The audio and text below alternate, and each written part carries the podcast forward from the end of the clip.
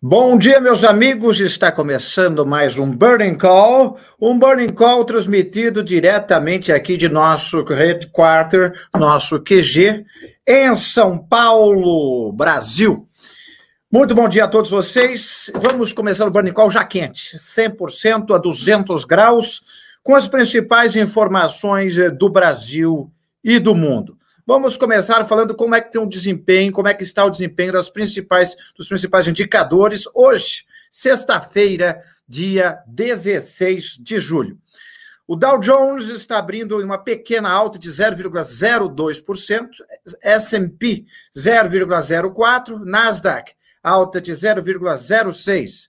Já na Europa, o Reino Unido está em 0,09% de alta, a Alemanha em queda de 0,16%, França em queda de 0,55 e a Itália, que não tem grande importância, mas é pitoresco, é em queda de 0,15. Já na é, Ásia, todos os mercados asiáticos já estão fechados. Tivemos o índice Nikkei do Japão em alta de 0,98, Xangai em queda de 0,71, Hong Kong em alta de 0,03, quase estável, e o índice COSP da Coreia do Sul em queda de 0,28. Vamos às commodities. O petróleo WTI eh, está sendo cotado a 71 dólares e 91 centavos o barril, e o petróleo Brent eh, em alta de 0,29%, cotado a 73,68 dólares o barril, na expectativa do entendimento da OPEP mais OPEP mais. O que é OPEP mais? É a OPEP, que é a Liga dos Países Produtores de Petróleo, mais a Rússia que não faz parte da, da, da OPEP, mas está operando junto é, nessa decisão de aumentar a produção ou não. Lembrando que a Rússia é apenas o maior produtor de petróleo do mundo. Dito isso, o Bitcoin está, estava, né? Porque ele não para. Ele está neste momento em queda de 5,19%. 5,19% não é pouca coisa. E, além disso, temos que lembrar que o Bitcoin, Ethereum, todos as cripto, os criptoativos, eles não têm fechamento. O dia inteiro, noite inteira, feriado, domingo, madrugada, eles estão operando.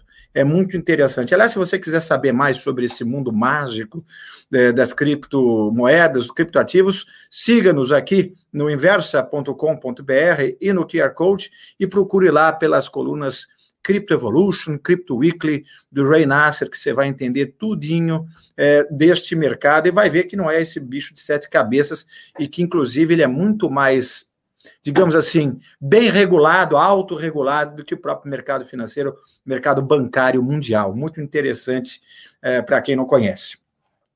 Vejamos aqui, bom dia a todos que estão aqui no nosso chat.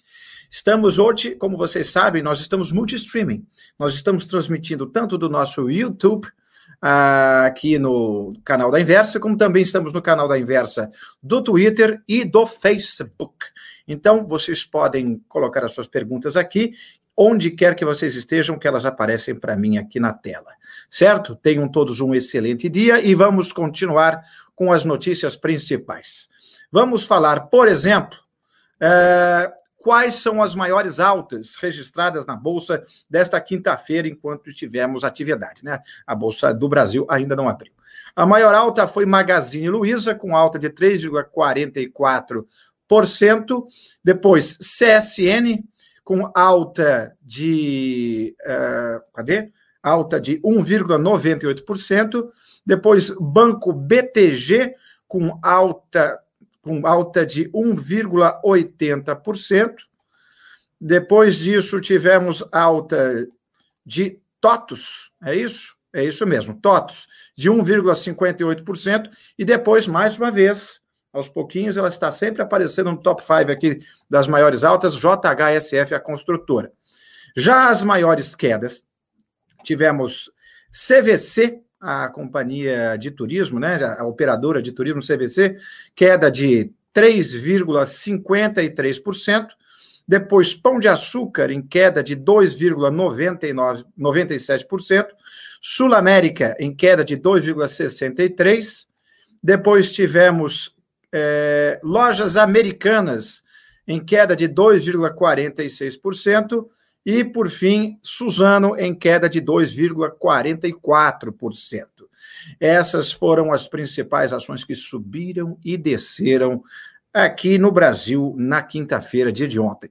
Hoje, sexta, um dia especial, porque sextas são sempre especiais, sobretudo para quem gosta de automobilismo como eu, porque teremos na Fórmula 1 um assunto completamente fora do mercado financeiro, mas que me interessa muito, e eu vou empurrá-lo, traquei abaixo de vocês por alguns segundos. Teremos uma corrida diferente de Fórmula 1. Teremos uma corrida, uma mini corrida curta, no sábado. Então, você que está sem programa no sábado, ao meio-dia, assista a mini corrida, vão ser só 30 minutos de corrida, 25 minutos, 30 minutos, e o resultado dessa corrida que vai, vai definir o grid da corrida principal de domingo, que daí é aquela corrida tradicional que todo mundo já conhece. Dito isso, voltemos ao nosso mundo econômico, porque é para isso que vocês estão aqui, né? Para ganhar dinheiro, estar atento às coisas que acontecem no radar corporativo. E no radar corporativo a gente tem como uma informação interessante que a Duratex, dona das marcas Deca, Hydra, Portinari, né, que faz cerâmicas, Duraflor, anunciou nessa quinta-feira, ontem, um grandioso plano de investimentos eh, de 2 bilhões e meio de reais para os próximos eh, quatro anos. 2021 não. É, quatro anos e meio, né? Porque 2020 já está no meio é, visando expandir a capacidade de produção dos painéis de madeira, revestimento cerâmico, louças, metais sanitários, enfim, tudo aquilo que eles atuam. E eles também mudaram o nome da empresa. A partir de agora, a antiga Duratex vai se chamar Dexco, D-E-X-C-O, sendo que o D e o C são maiúsculos. maiúsculos. Dexco. A ideia é criar um nome, dizem eles, que faria jus ao conglomerado que se tornou a companhia, com atuação de diversos segmentos, já que o nome Duratex vem desde a fundação há mais de 70 anos e se confundir com a própria linha da marca de madeira, né? Duratex era uma das linhas deles e também o nome da empresa total, então gerava uma confusão, eles quiseram então mudar disso. E o ticker deles também vai mudar é, aqui na nossa B3, será DXCO3, Dexco, é, em vez de DTEX3, que é Duratex, né? Isso, mas só essa mudança só vai acontecer do, do ticker, só vai acontecer no dia 19 de agosto.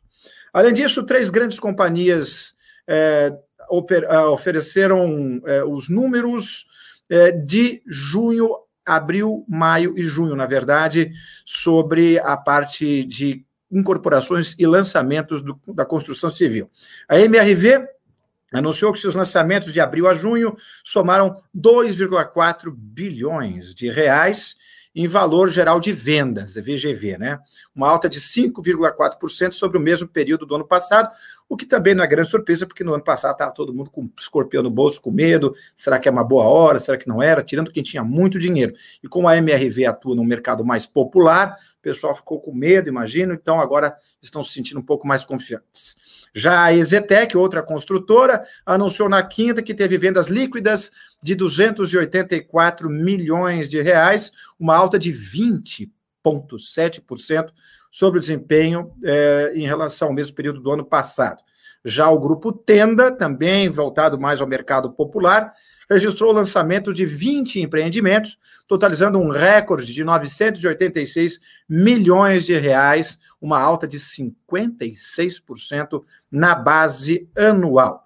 Além disso, o Grupo Cruzeiro do Sul anunciou a quinta-feira tudo ontem, gente. Tudo ontem para você ficar sabendo o que investiu hoje na sexta. A compra do grupo universitário Moura Lacerda por 54 milhões, um valor que será pago aos pouquinhos durante cinco anos.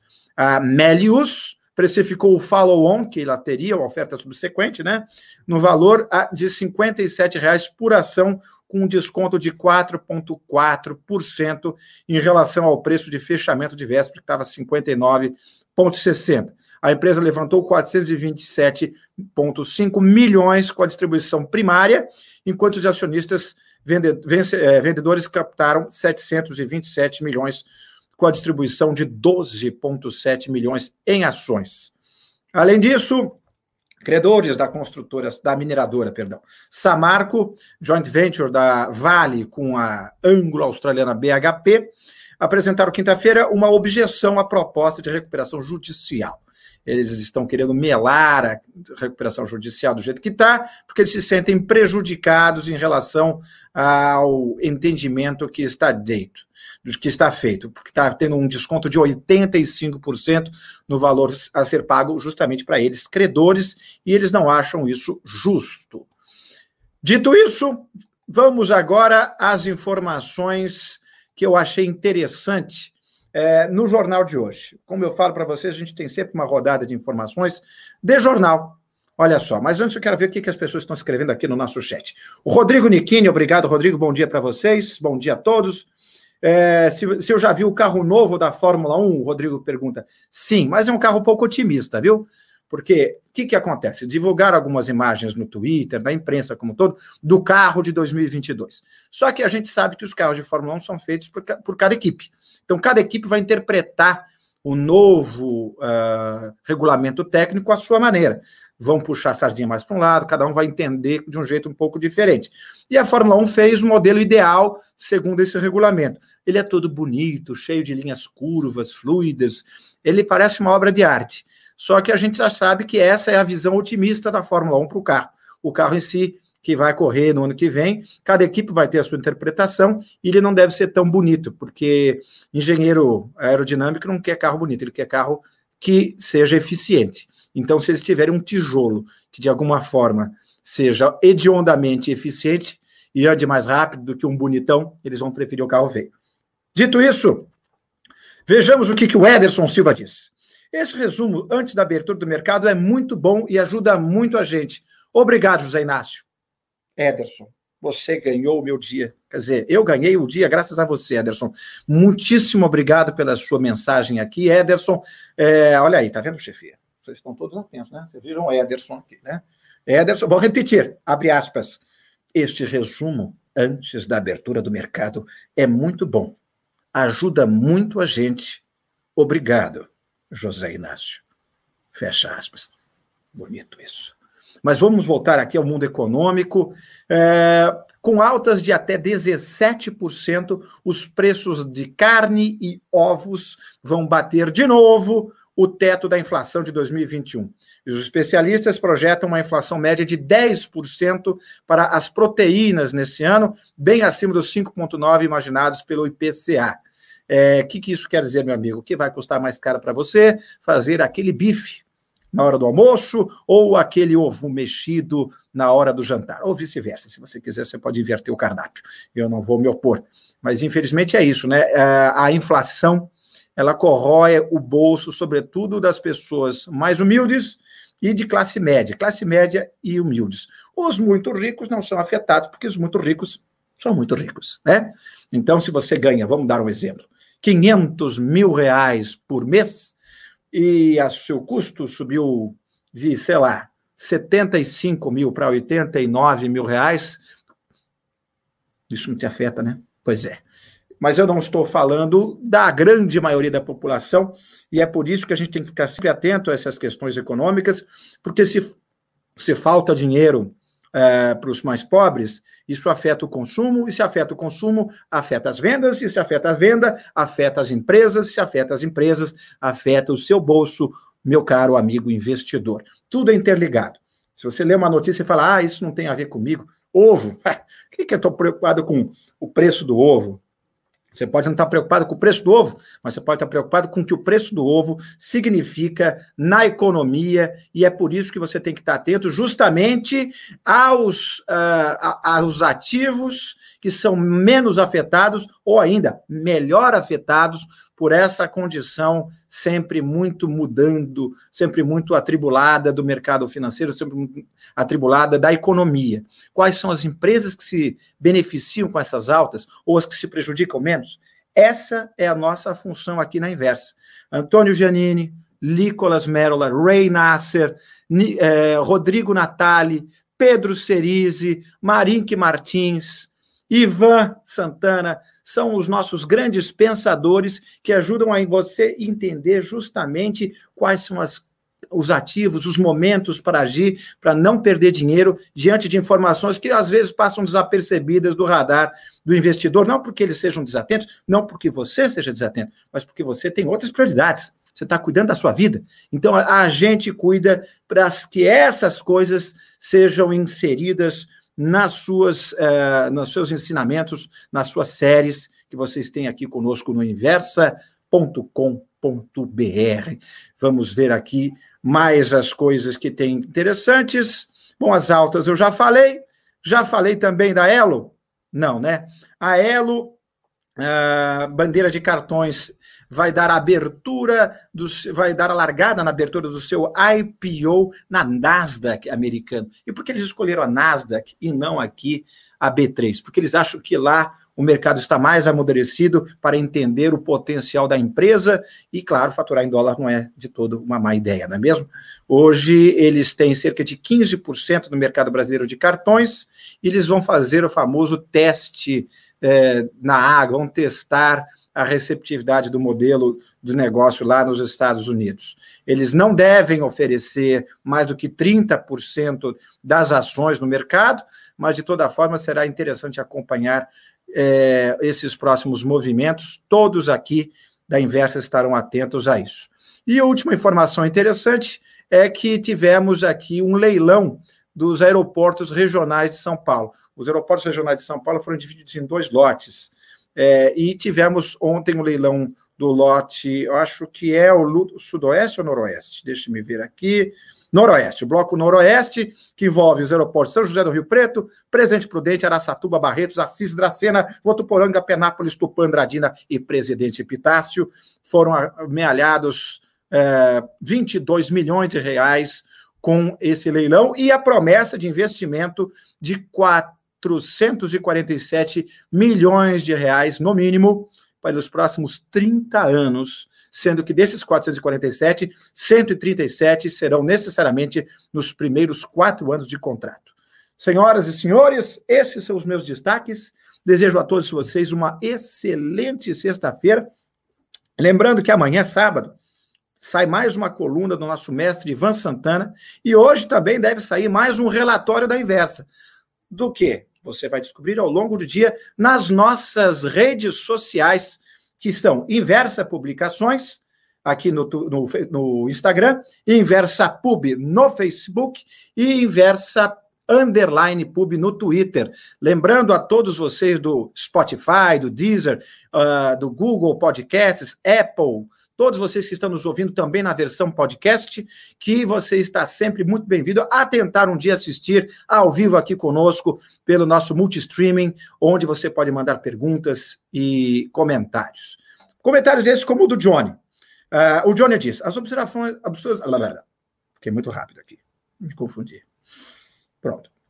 O Johnny diz: as observações do José Inácio são levemente sarcásticas, de fato mas bem didáticas, e acredito que pode melhorar a perspectiva de quem não acompanha regularmente a economia. Boa, Inácio. Boa, Johnny. Vou dar print desses dois comentários, mandar imprimir em pôsteres do tamanho do planeta e rechear a minha parede, quer dizer, a parede da empresa, que não é minha, mas mora no meu coração e que um dia, quem sabe, será minha. Aliás, se eu ganhar na Mega Sena desse sábado 75 milhões de reais, eu fiz a aposta 75 milhões de reais. Se eu ganhar, eu vou fazer um aporte aqui na empresa, serei sócio da Inversa. E, e nosso programa, o nosso Burning Call terá é, shows pirotécnicos, teremos fogo, teremos o Globo da Morte com uma moto passando atrás, moto elétrica, para não fazer barulho, senão ninguém vai ouvir o que eu estou falando. Tá certo? Então tenham todos um excelente é, fim de semana, uma sexta-feira de luz, de fantasia, de alegria e de lucro, né? Porque a gente está aqui para ganhar dinheiro e sermos felizes. O dinheiro não é felicidade, mas pode nos fazer felizes trazendo coisas gostosas para comer, viajar e adquirir. Tá certo? Até segunda-feira no nosso próximo Burning Call, sempre ao vivo às 9 horas. Fale para os seus amigos. Te espero lá. Tchau.